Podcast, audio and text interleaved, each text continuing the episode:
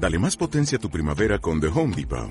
Obtén una potencia similar a la de la gasolina para podar, recortar y soplar con el sistema OnePlus de 18 voltios de Ryobi desde solo 89 dólares. Potencia para podar un tercio de un acre con una carga. Potencia para recortar el césped que dura hasta dos horas. Y fuerza de soplado de 110 millas por hora. Todo con una batería intercambiable. Llévate el sistema inalámbrico OnePlus de 18 voltios de Ryobi. Solo en The Home Depot. Haces más. Logras más. Hola, bienvenidos a Benite Cuento. Agradecemos a todos los que están juiciosos escuchándonos, a las niñas, a los niños, a las mamás, a los papás, a las abuelas, a los tíos, a todo el mundo que cada semana nos escucha, que prestan atención a las historias, que comparten lo que les gusta, que nos envían sus, sus cuentos y que nos dicen que quieren leer. Ya saben que todos son bienvenidos a ser parte de este espacio. Ya saben que pueden, pueden enviarnos sus cuentos porque no, no solamente somos nosotros los que vamos a leer todo, no. Queremos que ustedes también hagan parte, que nos cuenten sus historias, lo que les pasó en la semana. No solamente tienen que ser cuentos de los libros, lo que sea nos pueden contar. A nosotros nos interesa que todas las historias se unan y se conviertan en, en, una sola. Entonces nos pueden contar el día que se cayeron y se rasparon una rodilla. Todo eso es importante, todo eso es una historia y algo que, que nos sentamos y le contamos a las amigas y a los amigos y que a todos nos interesa. Entonces ya saben que pueden escribirnos al 320-705-1978. 320-705-1978 a la Fundación Semillas de Oportunidades. Allí estamos recibiendo los mensajes. Allí es donde creamos este programa para ustedes con mucho amor. Entonces, nada, esperamos que las historias nos, nos lleguen cada semana y también pues las recomendaciones y todo lo que quieran escuchar. Esta semana les traemos varios cuentos, varias historias de, bueno, de muchos tipos, digamos. Porque no solamente traemos eh, cuentos tradicionales, sino que les vamos a contar historias fantásticas que nos llevarán a pensar un poco más el mundo y a verlo de otra forma. Historias que no empiezan con había una vez, ni que terminan con un final feliz, porque, porque no, porque no todos son finales felices, porque los finales eh, son otra historia quizás. Entonces, eh, hoy traemos la historia de Medusa, una humana como nosotros, que se enfrentó a una diosa y esta diosa le, la castigó. Entonces, bueno, quédense muy atentos porque vamos a, a contar esa historia de Medusa y vamos a leer unos cuantos cuentos cortos que son como poemas que tienen un ritmo y que nos enseñarán palabras muy bonitas. Así que, bueno, los invitamos a que escuchen, a que estén atentos. Así que los dejo con, con las historias, con música, con comentarios y con saludos. Bienvenidos a Benite Cuento.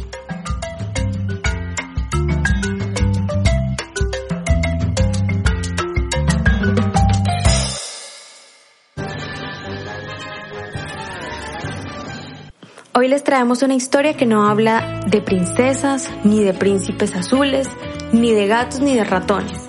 Esta historia se llama Visiones Fantásticas y aquí pasan cosas extrañas. Hay un niño cabalgando en un caracol, un saltamonte con zapatos, una niña que habla con las flores. Una niña no, tres niñas, Magnolia, Flor, María. Esta es una historia extraña en la que los corazones vuelan por un jardín. Es una historia que habla de la selva, de la naturaleza y de la familia. Así que los invitamos a escuchar visiones fantásticas y a que luego nos cuenten cuál es su personaje favorito. Las visiones fantásticas. Mamá nos había enseñado a ver al pequeño Dios que habitaba en nuestro jardín. Y para eso deben quedarse muy pero muy quietas, decía con voz de cantar. La voz de mamá como vuelo de mirlo o galleta de miel. Y el Dios pequeño sentado sobre las hojas de cedrón o dormido dentro de un durazno. A veces mamá lograba que se posara en una de sus manos. Eso era cuando estábamos muy pero muy quietas. Entonces el Dios respiraba por un segundo al ritmo de las cosas. Imaginábamos su pequeño corazón de mora, nuestro pequeño corazón de mora, y el corazón de mamá, Mirlo, galleta de miel. Cada noche, antes de dormir, María soñaba o imaginaba. Y esa noche soñó o imaginó que vivía dentro del corazón del árbol. Y el corazón del árbol era una casa con un sillón, una mesa y una lámpara que brillaba como fruta de luz. María dijo despacio, vivo dentro del corazón del árbol. Y soñó o imaginó el corazón del rosal, el corazón del trébol y el corazón de la calabaza. Cientos de pequeños corazones con un sillón, una mesa y una lámpara de luz. Vivo dentro del corazón del árbol, dijo por segunda vez y se quedó dormida. Al final del pueblo quedaba el río y había otros niños ahí, niños que pasaban del aire al agua como una especie desconocida de pez pájaro, saltando de piedra en piedra así. Uno, dos, tres. A veces salían del fondo del agua con un cangrejo en la mano como si se tratara del fruto de un árbol rojo que solo ellos podían ver. Otras simplemente se sentaban a la orilla a tirar pequeñas piedras que parecían bailar así. Uno, dos, tres. Los niños del río nunca llevaban zapatos. Cada verano desaparecía alguno en el fondo del agua, volvía a su jardín y se transformaba en pez. Así, uno, dos, tres. Las eulalias, esas niñas lirio, niñas jacinto que aparecían de pronto y que tenían las piernas delgadas como tallo de flor. Ese día, dos eulalias hablando de un jardín por el que atravesaba el canto de un pájaro verde tres eulalias recordando un pastel de maíz, el verano pasado, una casa que quedaba entre una nuez y otra nuez. A veces pasaba por el jardín el corazón de algo. Los frutos rojos, las flores rojas y cientos de pájaros parecían reconocerlo y brillar, pero el corazón de algo no se quedaba quieto y volaba del manzano a la ventana, de la ventana a la fotografía de la abuela y de la fotografía de la abuela hacia la mesa de luz. Magnolia quería atraparlo, guardarlo en un frasco y llevarlo con ella a la escuela, pero el corazón de algo volaba del jardín hacia la casa. Se paseaba por las cosas, se iba volando. El juego era así. Cuando María jugaba a no ser María era un lilium muy raro. Cuando Flor jugaba a no ser Flor, un saltamonte de pies largos. Cuando Magnolia jugaba a no ser Magnolia, una de esas niñas pelo de cilantro. El dios pequeño las miraba correr de un lado a otro y jugaba también a darles nombre. Ciertos pájaros, alma, arañas blancas. También estaban las compañías que llegaban muy temprano y traían a sus hermanos, aún más pequeños, a comer mora. Luego saltaban de rama en rama o se sentaban sobre una hoja haciendo el gesto de tomar té. Creo que imitaban a la tía Inés, a la tía Rosaura. Cuando no están en el jardín, ¿dónde están las compañías, mamá? Van a la casa de la tía Inés, de la tía Rosaura, Suben a su casa de alcachofa a ver el día, leen el almanaque, van al río, mamá. La niña que cruzaba el jardín cabalgando en un saltamontes llevaba un vestido de cien pliegues hecho de un pimiento seco. Cuando por un momento se detenía en lo que parecía una inspección de su reino, Magnolia podía ver las medias, los zapatos de charol brillantísimos. Se preguntaba ¿Dónde quedaría su castillo? ¿Quién sería el zapatero que confeccionaba ese calzado diminuto? Pero la niña que cruzaba el jardín cabalgando en un saltamontes no hablaba con nadie, tampoco con Magnolia, y miraba el pasto, las flores, los insectos, como si se tratara de pequeños súbditos. Sus ojos eran verdes como la piel de su cabello. ¿Has visto? ¿Has visto el baile de los caracoles niños? Flor sabía que después de hacer esta pregunta, mamá le contaría la historia. Cuando los caracoles niños se desvelan, salen a la noche del jardín para dar vueltas en círculos y llevan en la mano una especie de farol con el que alumbran el trayecto de su danza. Tal vez bailan dormidos en dirección al sol que solo ven en sueños, o tal vez medio sonámbulos imaginan que en lugar de caracoles son luciérnagas, por eso el farol. Mamá lo contaba con voz de cantar y Flor se dormía y soñaba con un farol, un sol, un baile que, como pasan los sueños, no sabía si duraba una noche o un año entero. Todos los años florecía solo una vez la pequeña bailarina, y ese año había florecido entre los gladiolos amarillos. Como todos los años y solo una vez, había despertado temprano y examinaba la mezcla de tul y pétalos de su vestido. Luego comenzaba lentamente a levantar los brazos, como si quisiera un compás que solo ella podía reconocer. Un, dos, tres, cuatro. Un, dos, tres, cuatro. Un, dos, tres. Ese único día pasaba así, María, Flor y Magnolia miraban una vez más a la pequeña bailarina que al llegar la noche unía su baile al de los pequeños brotes. Un, dos, tres, cuatro, las violetas. Un, dos, tres, el níspero y las dalias. Y se confundía lentamente con el resto de las flores.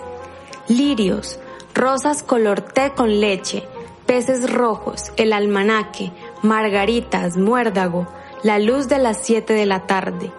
¿Cómo amarramos todo eso? ¿Cómo hacemos un ramo para dárselo a mamá el día de su santo? Flor, María y Magnolia se miraban mientras imaginaban un hilo que iba de un polo al otro lado de la tierra y que atravesaba el pasto, el camino del pueblo, incluso el río. Un hilo que lo sujetaba todo y al que el dios pequeño ataba en ciertos días días de hacer ramos de flores, su columpio.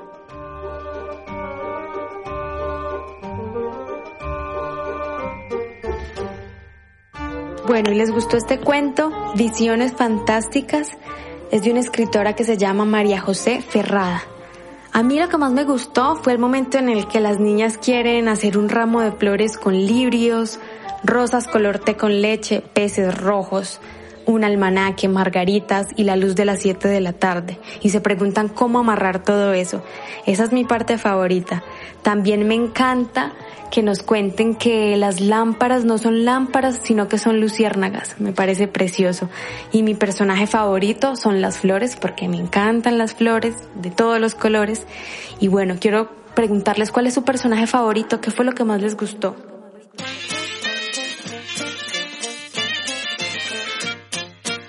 Me van entrando como ganas de río, me voy poniendo lo mío porque con eso no fío. En mi forma de escaparme de tremenda locura, que dicen que va a mejorar pero está más dura, dura. La situación de un mundo que enloquece, donde siguen dando al que menos se merece. Bueno, eso parece porque ahora somos jueces, vamos señalando desde lo que uno carece. Déjenme coger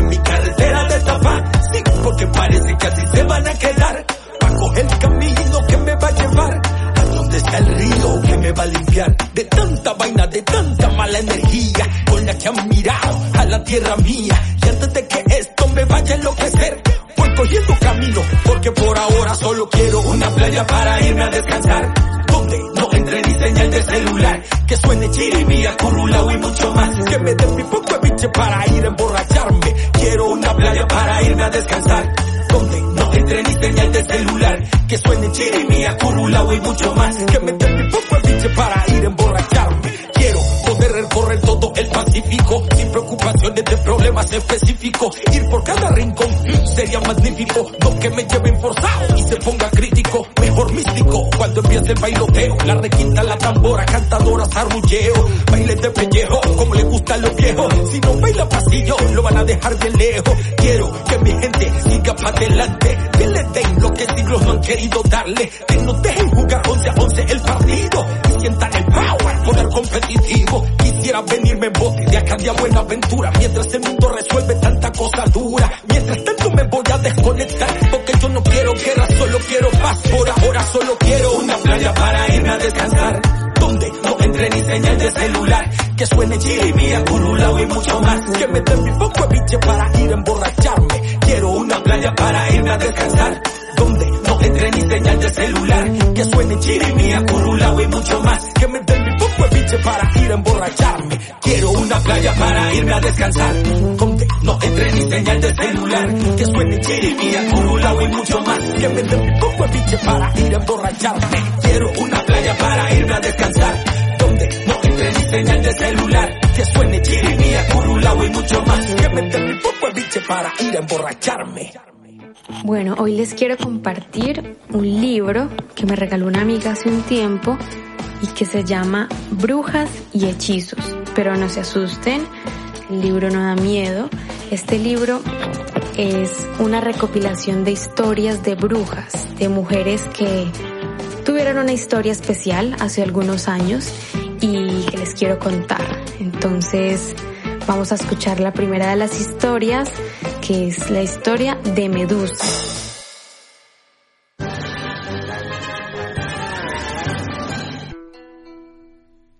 Medusa era el orgullo de toda su familia porque poseía una belleza incomparable. Con una sola mirada era capaz de enamorar al corazón más frío. Se le ofrecía un futuro muy prometedor. Nadie dudaba de que se casaría con un gran hombre digno de su extraordinaria belleza. Medusa llevaba una vida pasible junto a sus dos hermanas, Esteno y Euriale.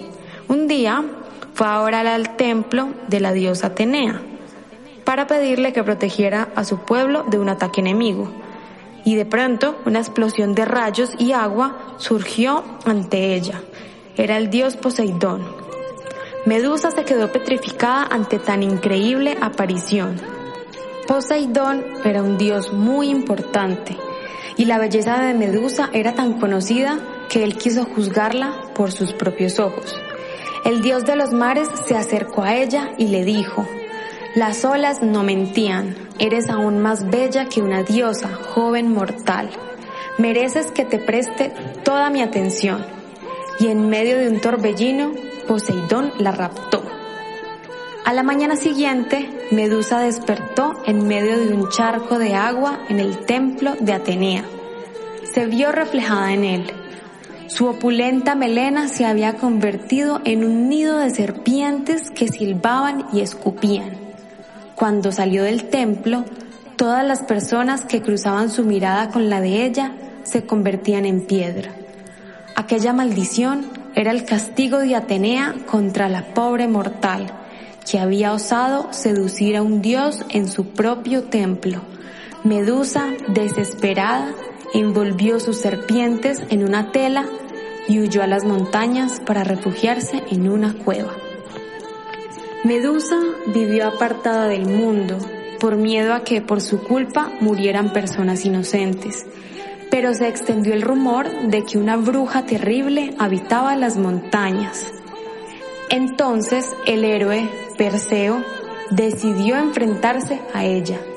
Pidió ayuda a Atenea, quien encantada con su propuesta le regaló un escudo y le aconsejó que lo usara como espejo para vencer a Medusa. El truco de Atenea funcionó. A Perseo no le resultó difícil sesgar de un solo golpe la cabeza de la bruja y regresó a ofrecérselo a la diosa. Hablemos un poco de Medusa. Nos cuentan que era muy bella, no nos dicen exactamente cómo, pero que era muy bella. Así que Medusa podría ser como cualquiera de nosotros, igual de bella. Y Medusa lo que tenía de especial era que sabía usar la mirada. Con su mirada enamoraba a todos los que pasaban junto a ella. Y uno de los dioses, Poseidón, que era el dios del mar, se dio cuenta de eso y se le apareció. Se le apareció mientras ella estaba rezando en el templo. ¿Y qué pasó? Que una diosa, Atenea, se dio cuenta que esta pequeña mortal medusa había seducido a un dios como ella. Y no le pareció, no le gustó la idea, así que decidió castigar a Medusa y convirtió toda su cabellera en serpientes. Entonces imagínense una niña que en vez de pelo tiene unas serpientes que se mueven sin, sin ton ni son para todos los lados. Entonces esto hizo entristecer mucho a Medusa. Pero es que eso no fue lo peor. Lo peor fue que cuando Medusa salió a la calle, su mirada ya no enamoraba a otros, sino que su mirada hacía que las personas se convirtieran en piedra. Ese fue el castigo real. Y bueno, Medusa no tuvo más opción que ir a esconderse a un castillo y esperar un tiempo a ser derrotada por otro, por otro dios. Si bien el final de Medusa es muy triste, y todo porque la diosa Atenea sintió envidia de ella y quiso acabarla, eh, ya sabemos que aquí la mala del paseo es la diosa Atenea porque sintió mucha envidia de Medusa porque enamoraba a todos con su mirada. Espero que les haya gustado esta historia de dioses, de mitos. Más adelante podemos contar más historias. En este libro está Osiris, Olga, está Malvina, está Lisa, bueno, muchas más diosas, brujas y, cuentos de cosas que pasaron hace muchos años y que nos gustaría saber y, conocer. La medusa, la medusa, la medusa, la medusa. Brazos arriba, muñecas juntas, codos juntos, rodillas juntas. La medusa, la medusa, la medusa, la medusa.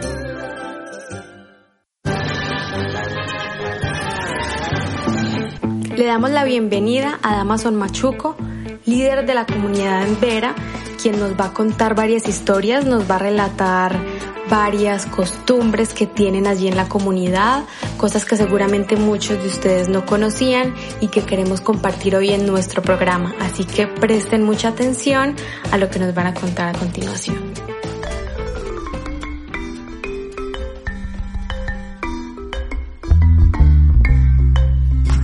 Es costumbre de nosotros de los Embera es costumbre de nosotros cuando una mujer o un hombre tiene mujer o una mujer tiene marido y se fallece, nos pintamos de aguas de la cabeza hasta los pies, que no quede faltando ni un, ni un blanquito, sino que nos pintamos de una de negro en negro. Eh, nosotros, cuando nos pintamos de aguas, es como olvidando al marido que nosotros teníamos o a la mujer que nosotros teníamos. Bueno, nosotros nos pintamos de aguas. A través de eso que nosotros nos pintamos de agua, siempre nosotros tenemos en una comunidad, no en todas las comunidades, siempre hay en una comunidad un, un, un ancestro que nosotros llamamos a los viejitos, a los abuelitos, a los ancianos, que saben más bien de nosotros. La mujer o un hombre, después que tenía una mujer y quede solo, se acuden inmediatamente a donde está el zángano, pone la mano y le da la explicación de qué forma y cuál es el motivo y cómo lo van a hacer. Si el hombre que está, que ya falleció y el espíritu lo está atormentando, los jaibanales dan una autorización de conseguir que se consigue aguas, eh, balsos, palmas cabechinegros, eh, don Pedrito, eh, mil pesos. Cuando todos recojan eso, ya todo eso se manda a cantarla al zángano de la comunidad y, la, y, el zángano le explica se va a pintar de esta forma y de esta forma, pongámonos, que un lado va a ser rayo, de rayita, otro lado va a quedar de total negro, un lado entero, ¿sí? ¿Por qué se hace de esa manera? Porque la verdad, nosotros los envena y para que el espíritu que falleció no le esté atormentando a la persona que está vivo, ¿sí? Así hacemos nuestra costumbre. Ese es nuestro costumbre de los ancestros que hacemos, ¿sí? No sé, cuando una mujer o un hombre está solo, quedó viudo o viuda, no se puede mirar hacia el, con el ojo de la viuda, no puede mirar a un hombre que está comprometido o un hombre no estando solo, estando viudo, viudo, no puede mirar a una mujer que está sola o a una mujer jovencita o a una mujer que está comprometido, porque a según de que se le cae la sal. Por ese motivo, nosotros los costumbres de los Sembena hacemos es que mandamos a cantar el Haibana para que el espíritu malo que estaba al lado de uno se vaya desechando del, del espíritu de uno, ¿sí? Eso es lo que nosotros hacemos como costumbre y fe. ¿Cómo se puede coger una mujer que quedó viuda con otro hombre? Se coge una mujer que, que es viuda que coja a un hombre que fue viudo, ¿sí? No es que un hombre coja a una mujer, un hombre que nunca ha, ha pasado en inquietud de que la mujer o la esposa ha fallecido y va a coger a una mujer soltera, no se puede eso porque si no, como le digo, cae la sal, ¿sí?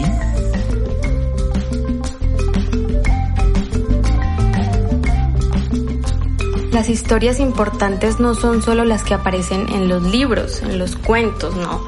Las historias que vivimos todos los días en nuestra comunidad también son muy importantes. Y no significa que si no están escritas en un papel no vale la pena compartirlas. Eh, leer no solamente es sentarse junto a un libro o con un libro en las manos, sino que también es sentarse con los vecinos, con los amigos, con los compañeros y contar esas historias, esas cosas que nos han pasado. Así creamos que no sea importante, no, todo es importante y todas las historias las podemos compartir, así como Damason compartió con nosotros historias y costumbres de su comunidad. Así que ya saben, los invitamos a compartir entre ustedes historias y si quieren compartirlas con nosotros, bienvenidos. Ya saben que pueden escribirnos, pueden llamarnos, pueden encontrarnos en redes sociales, eh, Semillas de Oportunidades en Instagram o pueden escribirnos al 320-705-1978 y pueden contarnos las historias que quieran, los cuentos que quieran, algo que les haya pasado. Todo es bienvenido en este espacio que es de ustedes. Los dioses del ritmo, el fenómeno del ritmo exótico, con el rey de los vientos.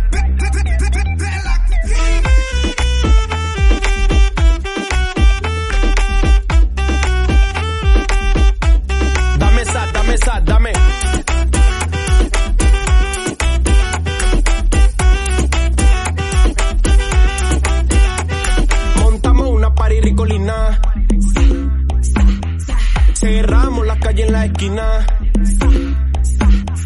Montamos una party ricolina. Cerramos la calle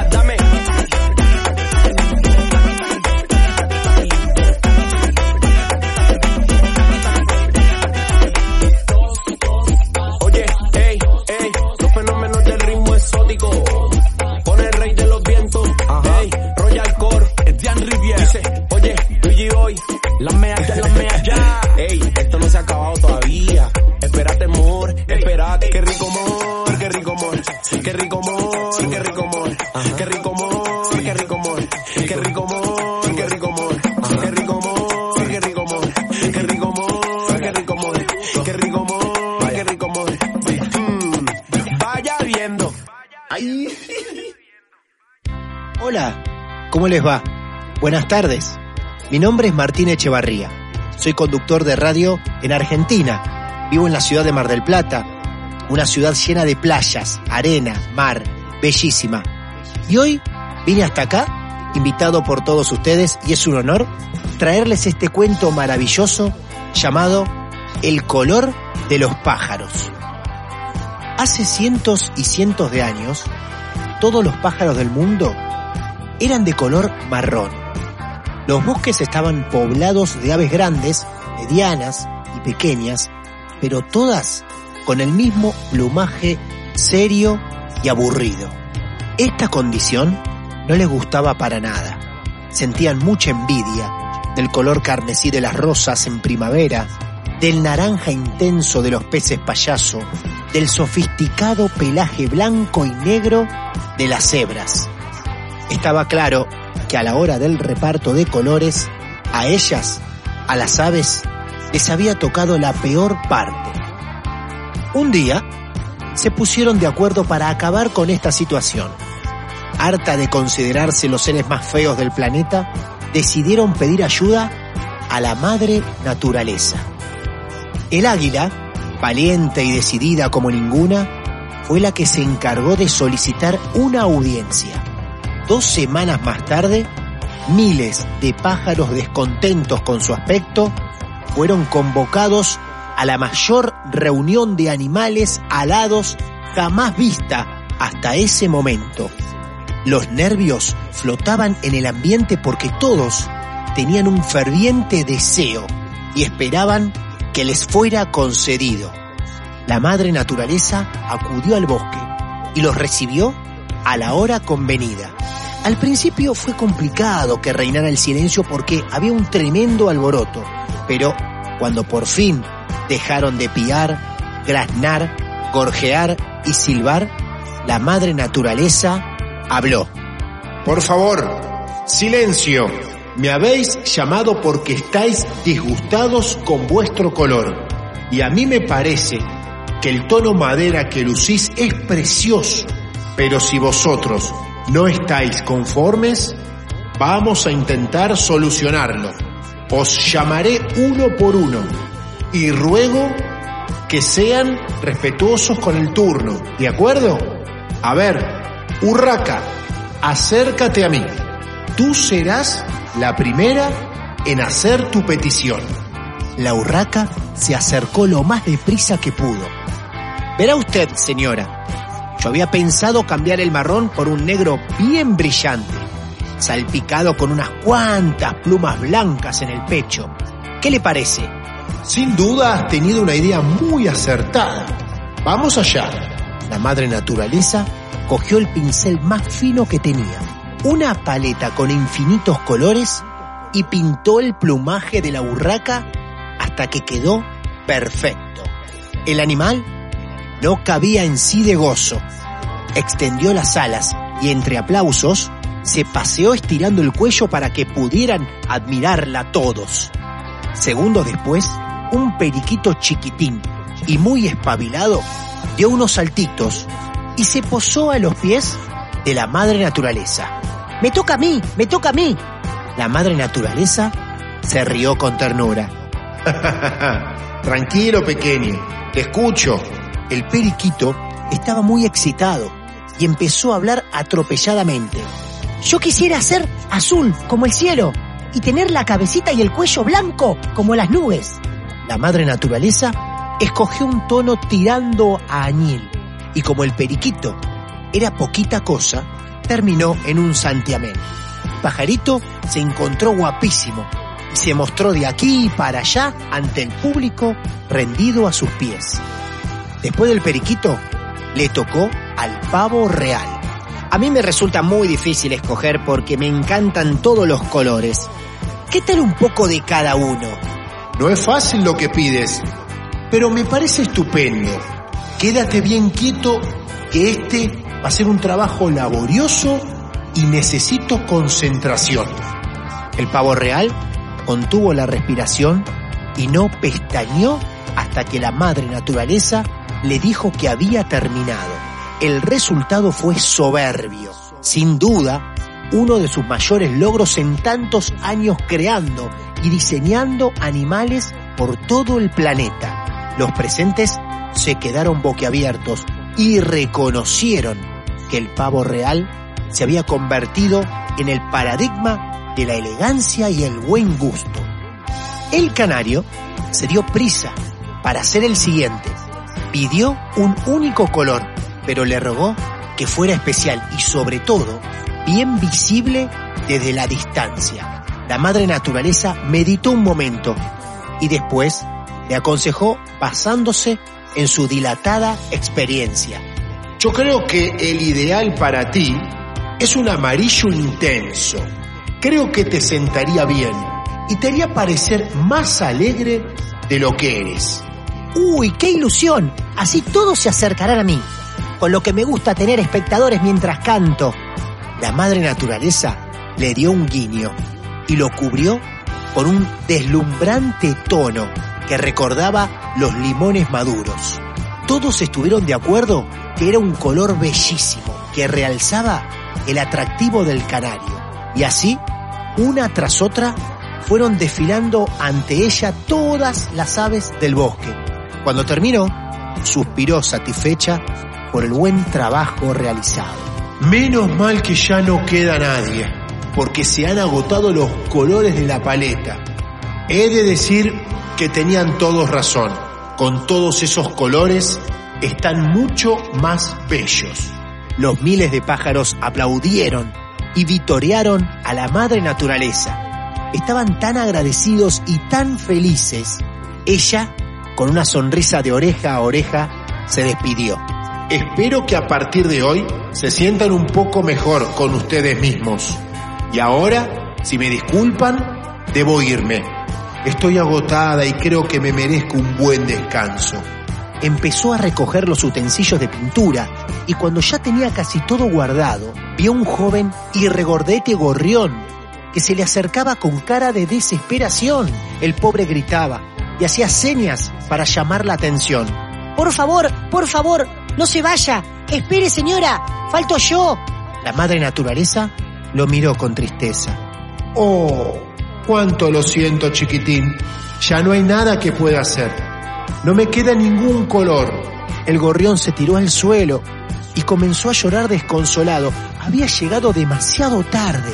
A la madre naturaleza se le encogió el corazón. Era duro pensar que había ayudado a todos los pájaros del mundo, menos a uno. ¿Qué podía hacer para solucionarlo? De pronto, se le iluminaron los ojos. En la paleta de colores quedaba una gotita amarilla de pintura que le había sobrado cuando pintó al canario. Se agachó, acarició la cabecita del gorrión y le dijo con su dulce voz, Levántate, amigo. Solo me queda una gota amarilla, pero es para ti. ¿Dónde quieres que la coloque? El gorrión se incorporó, se frotó sus pequeños ojitos y una enorme emoción recorrió su cuerpo. Aquí, señora, aquí, en el pico. La madre naturaleza acercó un pincel redondo a su carita y dejó caer con suavidad la pizca de pintura en el pico, tal cual lo deseaba el ave. El gorrión, batiendo las alas a toda velocidad, se acercó a una charca para mirarse y se volvió loco de contento a ver lo bien que le quedaba. Todo el bosque estalló en aplausos de alegría. La madre naturaleza, por fin, se despidió contenta. Me voy, pero si algún día volvéis a necesitar mi ayuda, pueden contar conmigo. Hasta siempre, queridos míos. Desde ese lejano día, los bosques ya no volvieron a ser los mismos, pues se llenaron de aves de colores y de muchos gorriones que lucen una pequeña gotita amarilla en su carita. Todos los que estén escuchando este cuento, fíjense muy bien y presten atención el día que se crucen un gorrión.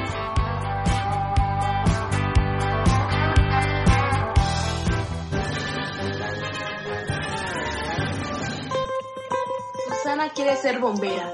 Susana es una elefanta a la que nada le espanta y entrena como una fiera porque quiere ser bombera. Una plaza hay convocada para jefe de brigada. La elefanta se ha apuntado y muy mal no se le ha dado. Después de seis ejercicios y de mucho sacrificio, ha quedado finalista para hacer una entrevista. La recibe en el cuartel el comandante Manuel, que la pide que, la, que se siente mientras lee su expediente. ¿Con qué, ¿Con qué quiere ser bombera? Ha elegido una carrera. No sé si usted es consciente para fuerte y valiente. Y mi experiencia me dice muy clarito y sin, y matices que cumpliendo ese perfil, buscamos entre mil. Hay elefantes Amanta, pero ninguna elefanta Susana, que no se, eh, que no se achanta, tose, aclara su garganta. Ecológica, aplas, aplastante. Responde así al comandante. Ha quedado, ha quedado demostrado en las pruebas que he pasado que tengo buena madera como elefanta bombera y si me pone delante de uno de sus elefantes cumpliré igual mi papel trabajando junto a él. Pues si hay que entrar en acción, lo mismo llevo el camión. Que uso mi trompa manguera o sujeto la escalera. El comandante sentado escucha atento y callado. Después tose, se levanta y le dice a la elefanta, me doy cuenta en este instante de que lo más importante para ser bueno, para ser buen bombero, es saber apagar fuego. Y es que lo fundamental está en ser profesional. Y a la hora de la acción, pues, y a la hora de la acción, poder llevar el camión, usar la trompa manguera o sujetar la escalera. Con igual celo y esmero seas bombera o bombero, eso es lo que ha, lo que ha demostrado las pruebas que ha pasado. Si los otros, si los otros comandantes solo quieren elefantes a la hora de, a la hora de contratar, eso tiene que cambiar. Yo quiero profesionales y por eso usted me vale, por eso usted me vale Susana. Está contratada, será jefa de brigada. El primer día de trabajo demuestra gran, desparpajo. Le toca el fin de semana vigilar en la sábana. No ocurre nada importante hasta que un restaurante escucha grito. ¡Socorro! Se me está quemando el gorro. Y cuando, y cuando dobla la esquina, Ve que hay en la cocina ruido que vasos, ruido de vasos y platos y un fuego de campeonato.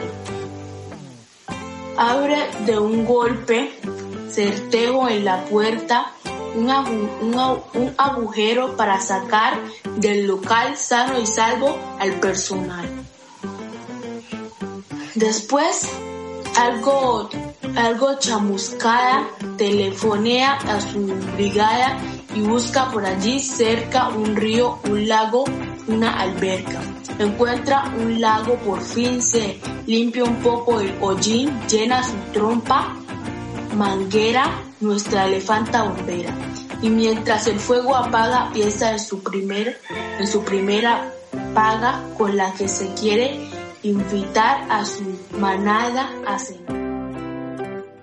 Mi nombre es Chari Sofía Renifo Vallejo. Soy la niña que leyó el cuento Susana quiere ser bombera.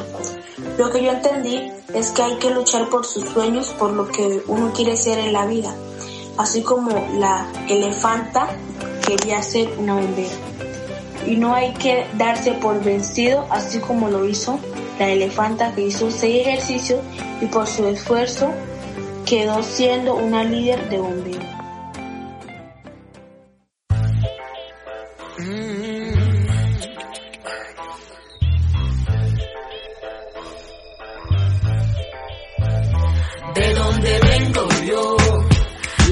No es fácil, pero siempre igual sobrevivimos, vengo yo. De tanto luchar, siempre con la nuestra nos salimos, vengo yo. Y aquí se habla mal, pero todo está mucho mejor, vengo yo. Tenemos la lluvia, el frío y el calor. De la zona Papi, mami, papi, tenemos problemas pero andamos happy en comparsa. También bailamos salsa y bajamos el río en balsa. El calor se siente eh, y no hay problema para tomarse su botella de aguardiente. Eh, hace el día esté soleado, te la pasas en Guayabao.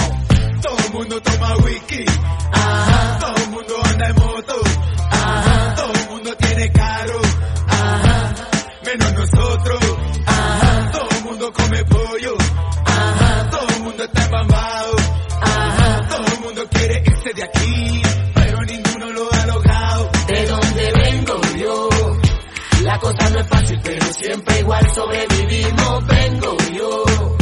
De tanto luchar, siempre con la nuestra nos salimos, vengo yo. Y aquí se habla mal, pero todo está mucho mejor, vengo yo.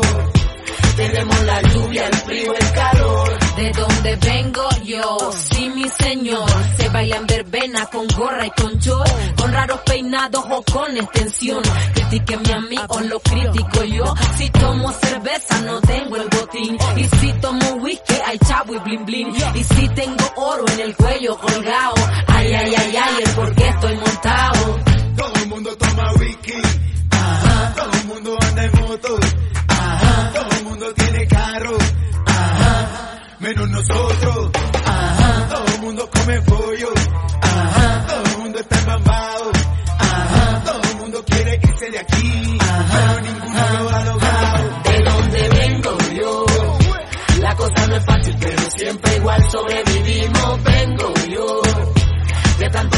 siempre con la nuestra nos salimos, vengo yo.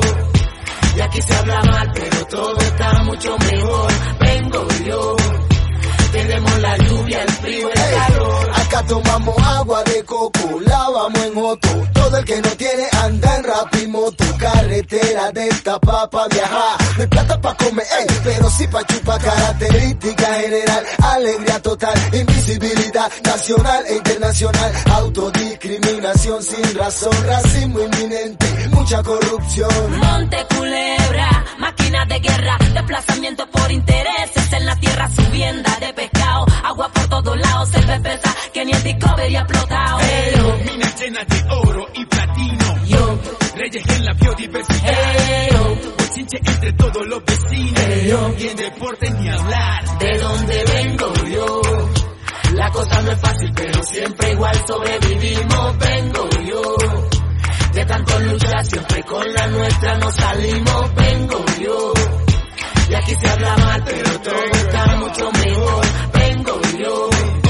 Tenemos la lluvia, el frío, el calor. Chayo, Condoto y Mina, ajá, la quinta, San Pedro, te quita el disfraz. Chayo, Condoto y Mina, ajá, la quinta, San Pedro, te quita el disfraz.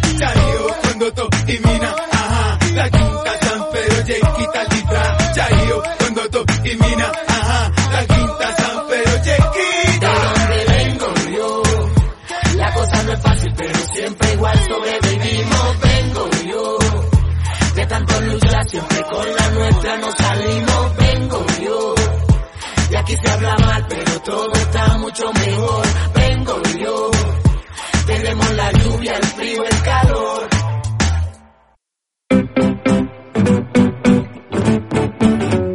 Llegamos al final de nuestra misión. Queremos agradecer principalmente a la emisora Cocomacia Stereo por darnos este espacio para compartir con ustedes. Sin ellos no sería posible esto cada semana. Estamos muy agradecidos con ellos. Eh, sabemos que todos ustedes también lo están. También queremos agradecerle a todas las personas que hacen parte de la Fundación Semillas de Oportunidades, que cada día hacen posible este programa y los demás programas que, que tiene en marcha la Fundación y todos los que hacen parte, a John, a Lady Manuela, a Paola Galvis, a todos los que no mencionamos aquí, pero que saben que, que están tras esta labor. A todos gracias, gracias y mil gracias. También queremos agradecerle a Sharit Sofía Rengifo por sus comentarios, sus lecturas hoy. También a Damason Machuco por compartir con nosotros esas historias y esas costumbres de su comunidad. Y a todos los que nos escuchan. Esto es posible también porque ustedes lo reciben, porque nos cuentan que les gusta, porque están felices con el contenido y las historias que estamos contando aquí cada semana. Por eso es muy importante que nos escriban, que se comuniquen con nosotros y nos cuenten si les gusta, si no les gusta, qué historias les gustaría escuchar, que nos cuenten ¿Qué, les gustaría, a quién les gustaría enviarle un mensaje, por ejemplo, o un saludo de cumpleaños, un agradecimiento o un mensaje especial que quieran compartir con nosotros? Es bienvenido. Ya saben que el 320-705-1978 está disponible. Repito, 320-705-1978. Pueden escribirnos en cualquier momento. Eh, queremos que sigan acompañándonos cada semana. También nos pueden buscar en Spotify. Allí estamos, bueno, y en muchos más canales de, de, de, reproducción de audio, en Apple, en Spotify. Allí tenemos cargados todos los cuentos que leemos cada semana, todas las historias, las emisiones del programa. Así que ya saben que los que puedan darse una pasada por allí son bienvenidos. Queremos agradecerles por estar aquí con nosotros, invitarlos a, seguirnos la próxima semana, darles un mensaje especial y es que es una semana más, una semana más para agradecer que estamos aquí, que podemos escuchar este programa, que podemos hablar y compartir con nuestros vecinos, compañeros, que tenemos la oportunidad de despertarnos y ver el sol y que confiemos que cada día que vaya pasando aparecerán nuevas oportunidades para estar mucho mejor y nosotros estaremos aquí, estamos buscando más oportunidades para llevar historias y, y no solo eso, llevar eh, todo lo que pueda construir un mejor futuro para todos. Ya les estaremos contando eh, los planes que tenemos en mente. Por lo pronto, gracias por acompañarnos, gracias a Cocomacia Estéreo y los esperamos la próxima semana aquí en Vení Te Cuento.